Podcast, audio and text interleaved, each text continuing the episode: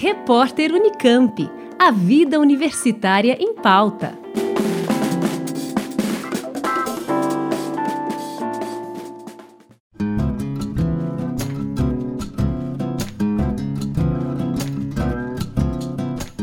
No dia 28 de novembro, aconteceu a oficina Cobertura Jornalística sobre Desastres, da desnaturalização do problema à complexificação dos aspectos sociais. De autoria do IFISH, o Instituto de Filosofia e Ciências Humanas da Unicamp, o evento teve como objetivo principal questionar a maneira como a imprensa brasileira cobre os desastres naturais que ocorrem em nosso país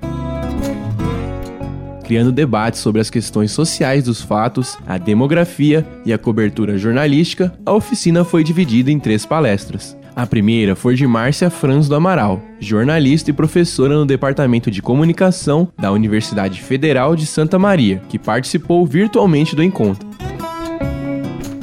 Durante a palestra, Márcia comentou sobre as condições de trabalho no jornalismo e citou a tragédia da Boate Kiss, que aconteceu em sua cidade que as notícias, as reportagens, a cobertura como um todo, uh, leva a marca dessas condições de trabalho. O fetiche da velocidade, da apuração em tempo real, dos constrangimentos organizacionais, da tensão entre emoção e informação. Nós vivemos isso aqui em Santa Maria com o incêndio da Boate Kiss em 2013, que matou 242 pessoas, 115 alunos da nossa universidade. Nossa cidade, para vocês terem uma ideia, tem 300 mil habitantes e por alguns dias se converteu no destino de jornalistas do mundo inteiro, com toda a sorte de problemas que isso pode gerar num momento delicado. Nós tivemos repórteres invadindo os quartos dos estudantes mortos, que residiam na moradia estudantil aqui do campus, jornalistas procurando histórias das boas vítimas. Enfrentamos também diversos desafios éticos da cobertura local.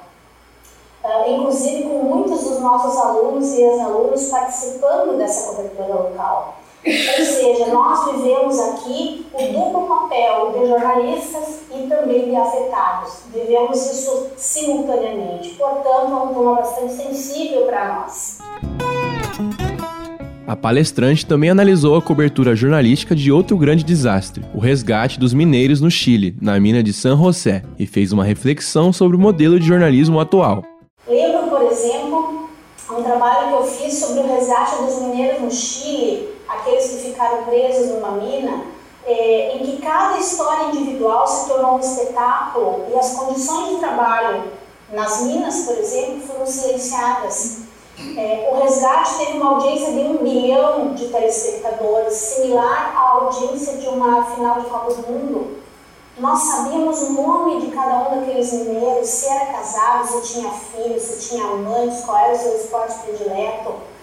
É, será que o desastre terminou no salvamento desses mineiros, no momento do salvamento?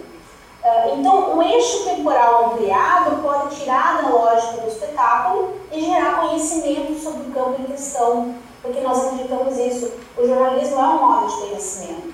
É um modo de conhecimento baseado no singular, baseado uh, em questões imediatas, na aparência dos fenômenos. Nós não somos sociologia, nunca chegaremos a ser, né? mas uh, nós precisamos ampliar o conhecimento sobre os acontecimentos e não simplesmente degradar esses conhecimentos.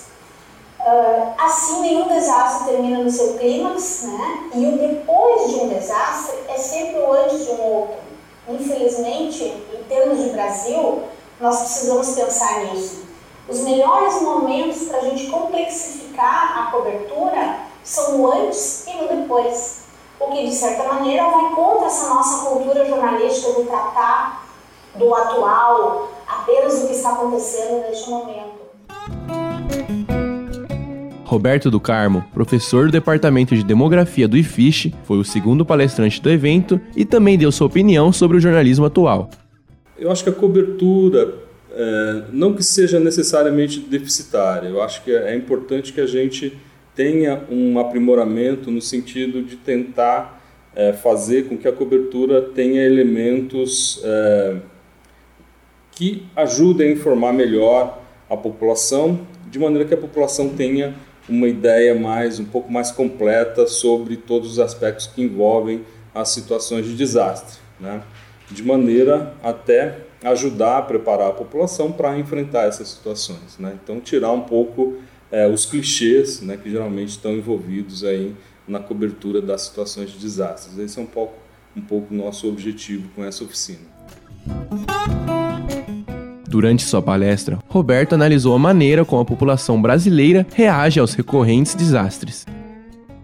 Então, o que eu estou dizendo é que a gente vive, nesse contexto da sociedade dos desastres, uma normalização dos desastres. O desastre não é uma coisa normal. Tá? E esse é o grande problema. Tá?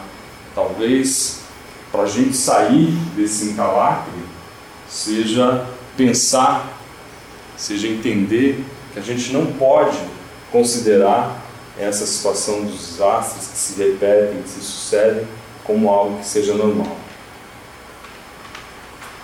Eu acho que esse é o grande é, desafio, tentar mostrar que cada desastre tem a sua especificidade e entender aquele desastre entender as repercussões daquele desastre vai permitir também entender um pouco daquela realidade, daquela população. Por fim, Norma Valêncio, professora sênior no Departamento de Ciências Ambientais da Universidade Federal de São Carlos, fechou o ciclo de palestras da oficina comentando sobre as questões ambientais dos desastres, jornalismo e a psicologia. Em entrevista, a professora relacionou os últimos grandes desastres ambientais no Brasil com o atual modelo capitalista.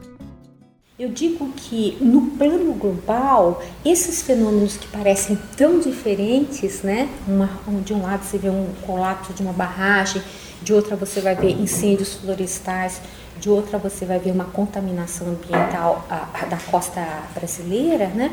Parecem absolutamente desconectos em relação aos seus atores, né?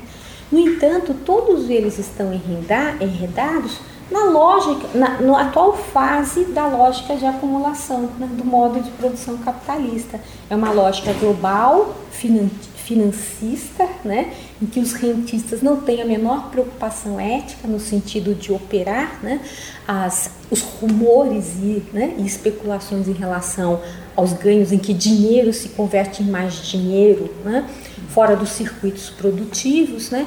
E os próprios circuitos produtivos também, por seu turno, eles vivem um processo muito grande de centralização.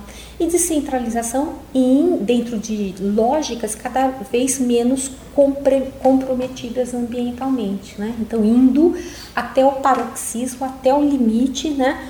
No processo de poder transformar recursos naturais em mercadorias para um grande mercado de massa, né? de um mercado de massa de consumistas absolutamente alienados do ponto de vista das desigualdades sociais. Né?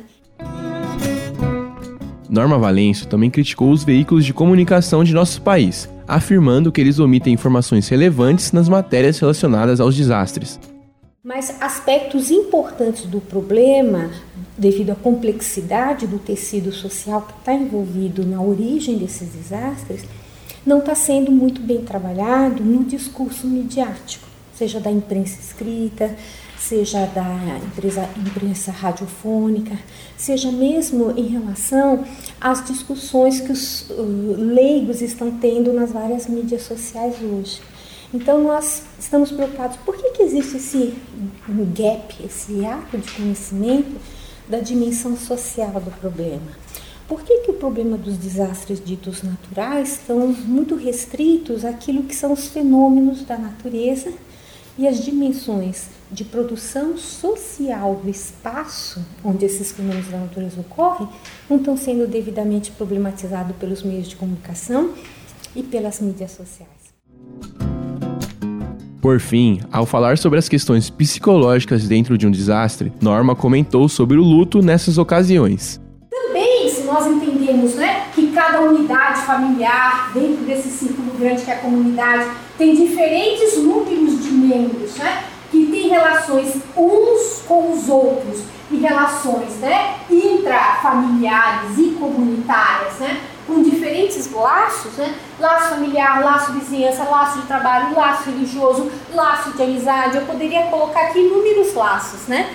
Também a gente pode entender que esses vários laços, né, é que uma vez que sejam rompidos pelos desastres, né, descontinuados pelos desastres, causam né, um sofrimento muito amplo que muitas vezes são sofrimentos indizíveis, né? Eu falo muito dessa dor moral pelo sofrimento indizível, não é só aquele papel por conta disso, né? É a ruptura, a descontinuidade de vários laços ao mesmo tempo, né?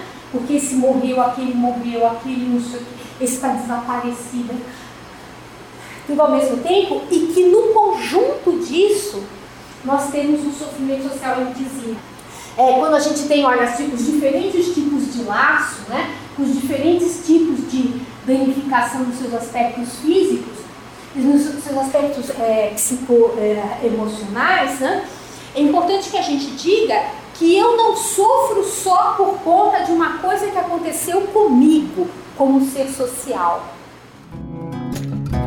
Quem se interessou pelo evento e quiser saber mais sobre o assunto, pode conferir a obra Segurança Humana no Contexto dos Desastres, produzida pelos palestrantes Roberto do Carmo e Norma Valêncio.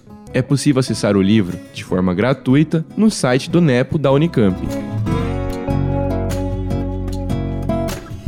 Breno Berran para o repórter Unicamp.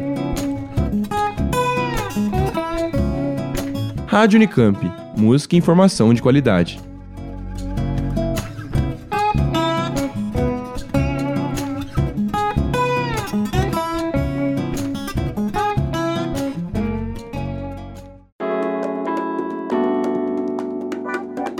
Repórter Unicamp. A vida universitária em pauta.